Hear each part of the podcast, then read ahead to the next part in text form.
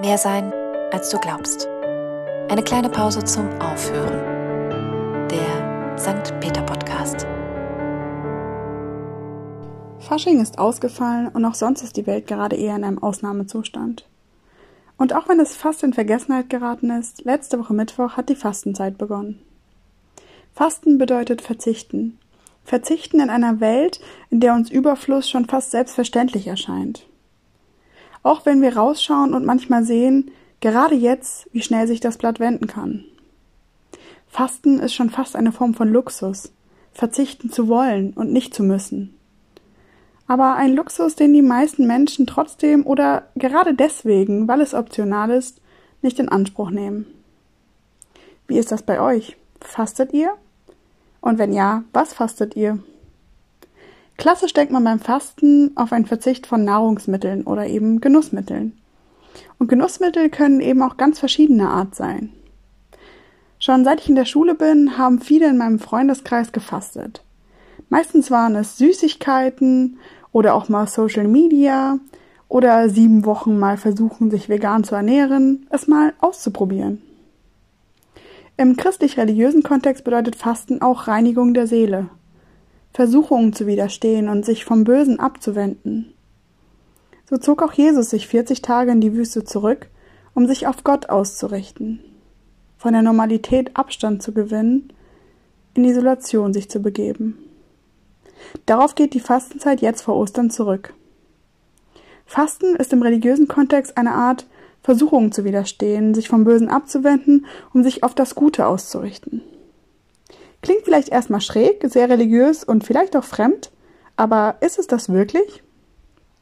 Gibt es nicht immer noch Dinge, die uns in Versuchung bringen? Zum Beispiel ein Stück Schokolade oder der Netflix-Account, der so viel interessanter ist als das Lernen. Würden wir vielleicht nicht mit dem Wort Versuchung beschreiben? Ja, das gebe ich zu, aber letztlich beschreibt es genau dieses Phänomen. Fasten kann also auch deutlich tiefgründiger sein als eben nur Ernährung. Es gibt so viele Dinge, die wir gerne konsumieren und auf die wir vielleicht nicht verzichten wollen oder wo es uns zumindest besonders schwer fällt, darauf zu verzichten. Und dann denken wir 40 Tage, das halte ich doch sowieso nicht durch. Jedes Jahr startet die evangelische Kirche in Deutschland eine Fastenaktion. Sieben Wochen ohne. Und dieses Jahr haben sie genau das im Blick, die Option zu scheitern. Aber man kann es doch mal probieren, oder? Mal schauen, wie weit man so kommt. Dieses Jahr ist das Motto dieser Fastenaktion sieben Wochen ohne Stillstand. Frei nach dem Motto üben. Gemeint ist damit, dass nicht immer alles gleich gelingt. Aber bevor man es sein lässt und sich eben nichts verändert und man sich vielleicht auch nicht weiterentwickelt, soll man es einfach mal versuchen, Neues ausprobieren. Ein kompletter Verzicht kann ein sehr hoher Anspruch sein. Und sich von heute auf morgen zu verändern, ist auch wirklich eine Masteraufgabe. Aber wie wäre es einfach mal sieben Wochen nicht alles so hinzunehmen, wie es ist, sondern aufhorchen? Wo kann ich etwas verändern? Wo muss ich vielleicht etwas verändern? Manchmal sagen wir uns, das schaffe ich doch eh nicht. Aber hey, letztlich wissen wir es nicht, bevor wir es nicht ausprobieren. Und Scheitern ist auch kein Problem. Ich selbst zum Beispiel faste vegetarisch und ohne Süßes. Ich weiß ganz genau, das könnte ich auf keinen Fall für immer aber ich übe mich daran, wenigstens in diesen 40 Tagen auf Zeit zu verzichten. Und wenn es nicht klappt, dann ist das auch okay. Ein Versuch war es wert, oder? Fasten kann also nicht nur Verzicht bedeuten, sondern auch Veränderung, Fokussierung, Neues ausprobieren, Routinen hinterfragen.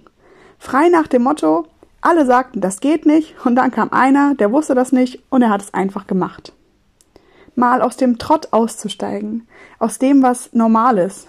Okay, vielleicht normal geworden ist, eine Gewohnheit, eine Routine, die vielleicht nicht notwendig ist und hinterfragt werden will.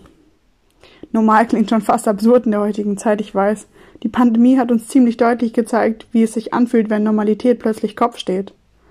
Aber hatte nicht nur negative Aspekte, oder? Man hat Alternativen gesucht und auch mal neue Dinge ausprobiert. Also, schon mal drüber nachgedacht zu fasten? Vielleicht mal sieben Wochen ohne Insta? Oder sieben Wochen ohne schlechte Vibes? Wie wäre es zum Beispiel, wenn wir einfach mal jeden Tag einer Person ein Kompliment machen würden? Verzicht kann uns auch gut vor Augen führen, wer wir wirklich sind, was wir brauchen und was nicht, was uns lenkt und beeinflusst, was davon vielleicht gut für uns ist und was vielleicht auch nicht.